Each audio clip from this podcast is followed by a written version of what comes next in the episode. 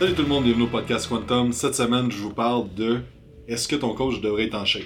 Donc, est-ce que tu devrais te fier au physique de la personne quand tu l'engages euh, comme entraîneur ou comme coach, euh, par exemple, euh, de soccer, de whatever? Est-ce que la personne qui t'entraîne devrait être au sommet de son art au niveau de ce qu'elle enseigne?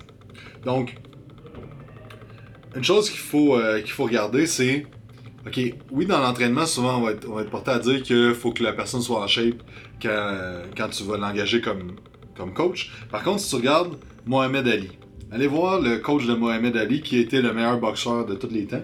Euh, allez voir son coach. Est-ce qu'il est en shape? Est-ce qu'il a l'air d'un boxeur? Pas du tout. Mais par contre, c'est lui qui coachait, c'est lui qui enseignait, c'est lui qui, qui, aidait Mohamed Ali dans, toutes les, euh, dans tous les segments de son entraînement. Donc, ça porte à dire, est-ce que vraiment tu as besoin de quelqu'un qui va être en shape pour t'aider. Ensuite de ça, tu vas regarder Wayne Gretzky. Wayne Gretzky était un des meilleurs joueurs de hockey du monde, au monde, euh, de, tous les temps. Euh, par contre, quand il est devenu coach, c'était un des moins bons coachs de hockey qui, qui existait. Donc, est-ce qu'on peut voir euh, une corrélation entre le fait que tu es bon à quelque chose puis le fait que tu es capable d'être un bon enseignant? Peut-être pas. Donc, ça, ça regarder dans l'entraînement, je trouve que tu deux types principaux de personnes. Tu vas avoir les geeks d'entraînement, les gars de recherche, les gars de labo, les gars de, de science. Et tu vas avoir les, les, euh, les gars plus de shape, les Instagram models, les, les gars qui ont des bonnes génétiques, qui ont, qui ont des bonnes shapes en fait. Pas nécessairement des bonnes génétiques, mais des bonnes shapes. Donc, ce qui arrive, c'est que ces deux groupes-là ont vraiment des forces. Euh, le geek va être capable de tout expliquer de A à Z qu'est-ce que tu vas faire dans ton plan d'entraînement, puis va tout backer avec la science. Euh, Il y a des recherches pour prouver un peu tout qu'est-ce qu'il qu'est-ce qu'il donne, et tout est vraiment calculé, tout est méthodique. Euh, par contre, la, personne qui est vraiment en shape aussi a ses avantages du fait que si elle s'est rendue là, il y a des trucs va avoir fait qui vont avoir marché. Par contre, ce qu'il faut prendre en considération, c'est que la plupart des gens qui sont vraiment à haut niveau, au niveau des sports physiques, premièrement, ils ont une bonne génétique. Donc, à la base de tous les sports, c'est la génétique. Si tu regardes les meilleurs au monde, ils ont les meilleures génétiques au monde. Donc, que ce soit au niveau du sprint, au niveau de. Tu sais, euh, Philly, qui est le meilleur présentement euh, culturiste, non, c'est pas vrai, c'est Sean Rodden qui a gagné, mais bref, Philly qui a gagné pendant plusieurs années, qui est considéré comme un des tops. Est-ce que vraiment il a travaillé plus fort que les autres?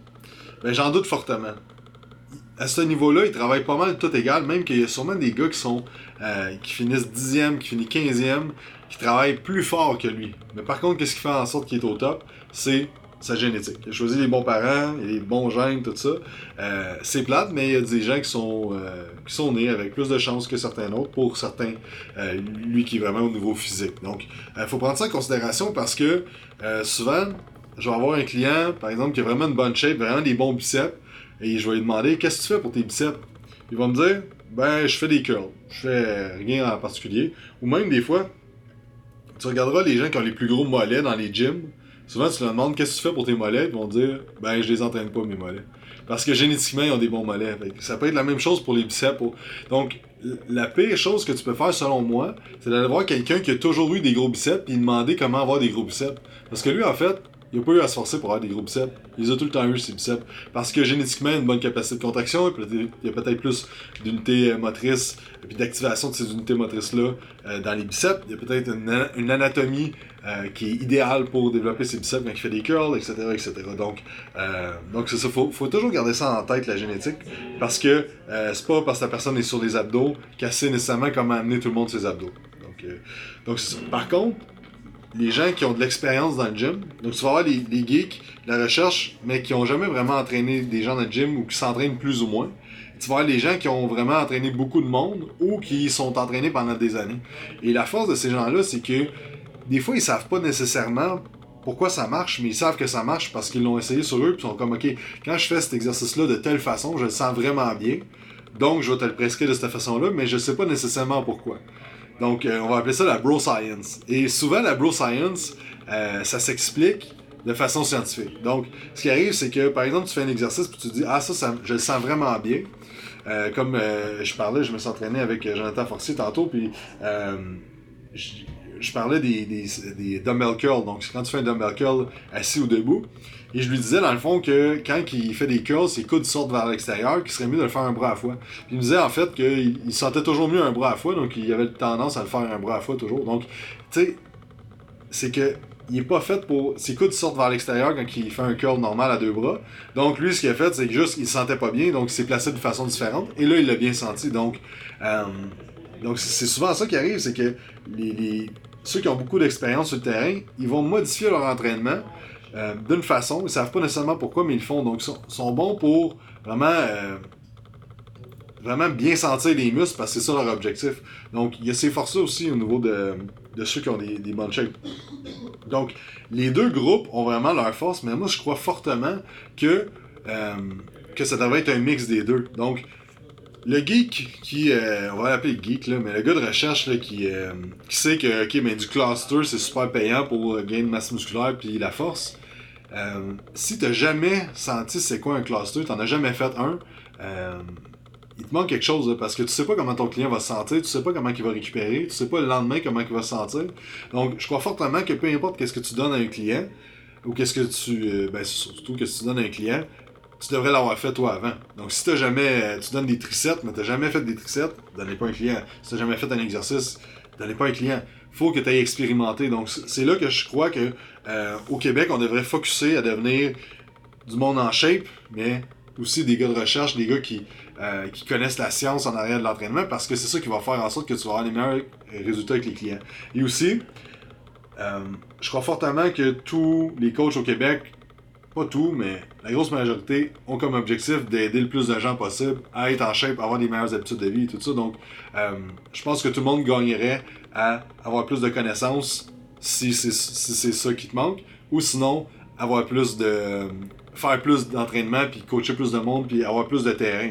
Parce que c'est vraiment important d'avoir les deux. Il y a beaucoup de choses que tu vas voir dans la, littérature, que tu vas voir dans les livres, que tu vas voir en recherche. que quand tu arrives sur le terrain, tu essaies ça avec un client, tu dis ouais, finalement ça marche pas vraiment, ou ça marche mais pas nécessairement de la même façon, ou euh, tu sais, c'est qu'aussi la science c'est bon, mais c'est que chaque personne est vraiment différente. Donc, une personne peut réagir très bien à un style d'entraînement, d'autres vraiment pas bien. Euh, d'autres vont réagir bien pendant deux semaines, la troisième semaine, ça va mal aller. Donc, c'est vraiment important de, en tant que coach, euh, euh, si vous avez écouté le podcast avec Étienne Asselin, si vous ne l'avez pas écouté, allez l'écouter c'est vraiment bon.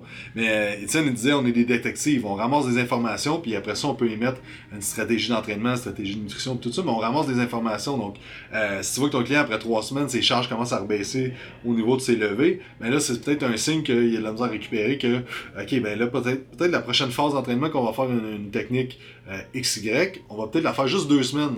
Donc, juste pour avoir un stimuli, puis après ça, être capable de récupérer de ça, mais pas trop longtemps pour que euh, pour qu'il y ait une sous-récupération.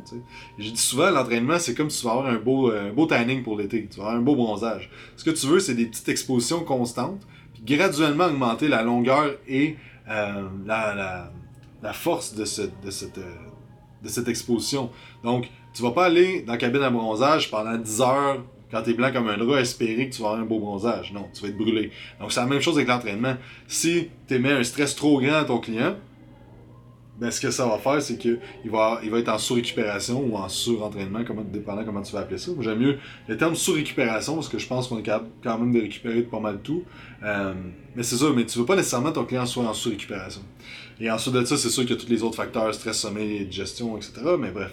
Euh, donc c'est ça, fait que pour revenir au sujet principal, c'est que est-ce que ton coach devrait être vraiment en shape? Mais si on regarde, pas vraiment. Il devrait.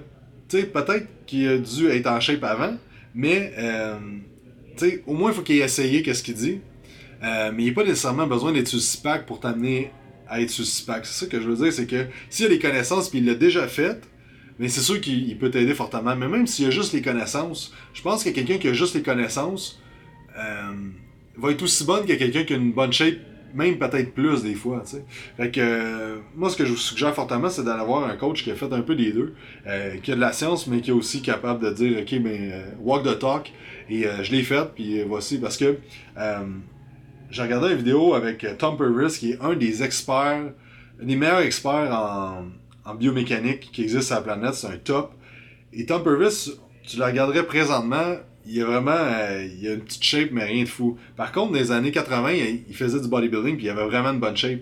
Mais ce qui arrive, c'est que il est vraiment plus connaissant présentement qu'avant. Mais avant, il était plus en shape.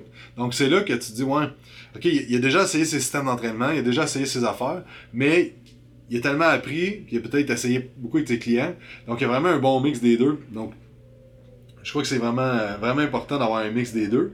Puis un dernier point aussi que je veux, euh, je veux amener, c'est que je crois fortement qu'un leader doit leader par exemple.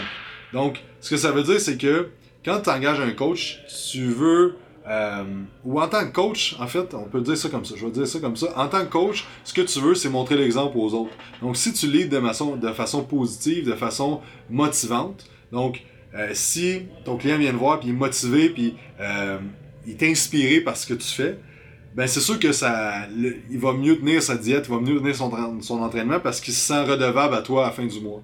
Donc, il y a ça aussi que les gens qui sont en shape vont peut-être je dis peut-être, j'ai aucune statistique là-dessus, mais peut-être avoir plus de succès parce qu'ils ont plus de pression à être redevables à leur coach parce que leur coach est en, est en shape. Par contre, des fois, ça peut faire la, la, chose inverse. C'est que des fois, les gens peuvent se sentir inférieurs parce que leur coach est trop en shape. Et là, ben, ils vont se sentir mauvais parce qu'ils sont pas capables de respecter leur plan. Ou euh, peut-être ils vont le respecter à 90%, mais ils vont se sentir encore pas assez. Donc, je pense que c'est juste important de comprendre ce principe-là. Puis après ça, de choisir, de voir, euh, toi, si tu veux engager un coach, qu'est-ce que tu aimerais, euh, qu'est-ce que tu veux? Puis je crois fortement que tu un mix des deux. Et voir, toi, personnellement, qu'est-ce qui te motive le plus aussi au niveau, au niveau de, du coach. Si c'est, dans le fond, que le coach ait plus de connaissances, qu'il ait des résultats avec ses clients, c'est plus important qu'il soit en shape. Ben, vas-y avec ça. Si tu as besoin de quelqu'un qui soit en shape pour te motiver, ben vas-y avec ça. Donc, euh, donc c'est ça. Ça fait le tour de la question est-ce que ton coach devrait être en shape? Oui et non. Donc, euh, euh, donc c'est ça. Fait que merci d'avoir écouté le podcast. J'espère que vous avez apprécié. N'oubliez pas de faire un 5 étoiles sur iTunes, un review. Si vous avez aimé ça et si vous n'avez pas aimé ça aussi, si vous avez un commentaire constructif, constructif n'hésitez pas. ça va me faire plaisir de vous lire et d'ajuster parce que c'est vous les auditeurs, donc je vais faire en sorte que vous aimez ça. Et, euh, et c'est ça, fait qu'on se parle dans un prochain podcast. Donc merci à tous d'avoir écouté, j'espère que vous avez apprécié. Si vous aimez ça les podcasts, n'oubliez pas de laisser un petit review sur iTunes, un petit 5 étoiles, ça nous ferait grandement plaisir. Si jamais vous avez quelqu'un que vous voulez avoir sur le podcast, vous pouvez nous écrire sur Instagram, Facebook, Quantum Training. Il y a aussi notre chaîne YouTube que vous pouvez aller voir, Quantum Training. Et aussi pour ceux qui écoutent le podcast, vous avez 20% de rabais sur le site beliefsupplement.com avec le code Quantum20. Si vous voulez un shaker incassable en acier inoxydable, pas de BPA, l'excellente compagnie Mana Apparel vous offre 15% de rabais avec le code Quantum15. Sur ce, passez une excellente journée et on se dit à la prochaine.